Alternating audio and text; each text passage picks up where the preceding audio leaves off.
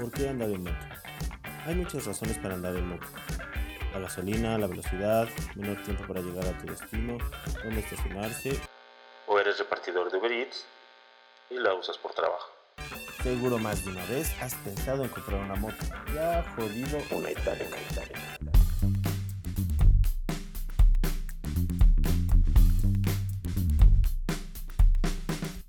Bien, bien, bien, empecemos con este podcast que como escucharon se hablará de motos, uno de mis transportes favoritos y con el que más me divierto. Algunos solo lo toman como medio de transporte, pero estoy seguro que quien le pierde el miedo y empieza a amarla no la deja nunca. Al subirte en ella te sientes libre, al no tener nada a tu lado, al sentir el aire en tu cara, ir solo tú, tu moto y el pavimento. Al no... Bueno ya, dejemos lo cursi de lado y empecemos con lo positivo y negativo, los pro y contra. Movilidad. Viviendo en una ciudad tan transitada, tener una moto es lo ideal. El tiempo que tardas de punto a punto es casi la mitad de lo que se tardaría uno en auto. Ya sea por tránsito, manifestaciones, choques o no escuchaste la alarma y se te hizo tarde para llegar al trabajo. En mi caso sí escucho la alarma, pero no encuentro por más que busco las ganas de levantarme. Combustible. Ese tan preciado líquido que provoca la combustión dentro de un motor es el que mueve la máquina de nuestras motos. Y qué mejor que ahorrarnos una lanita. El gasto de una moto puede ser menos de la mitad de lo que gastas en auto. Claro, también depende de la cilindrada. Viajes. Salir de paseo fuera de la ciudad. Olvidarte de los pendientes en el trabajo o en casa ver el paisaje de la carretera arriba de una moto, escuchando los clásicos.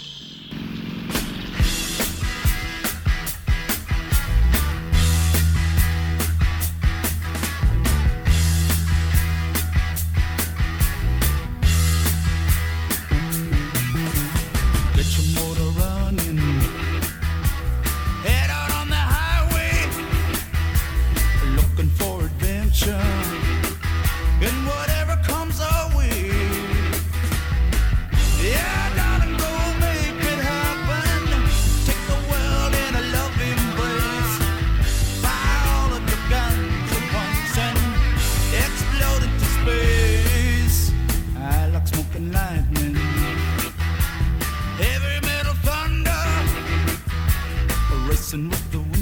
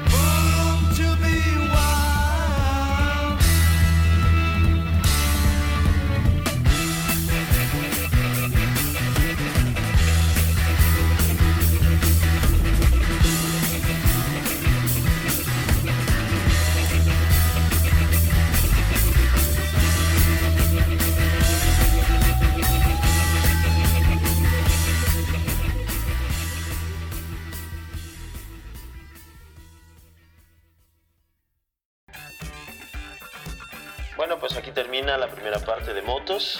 Continuaremos la próxima semana. Muchas gracias por escucharme.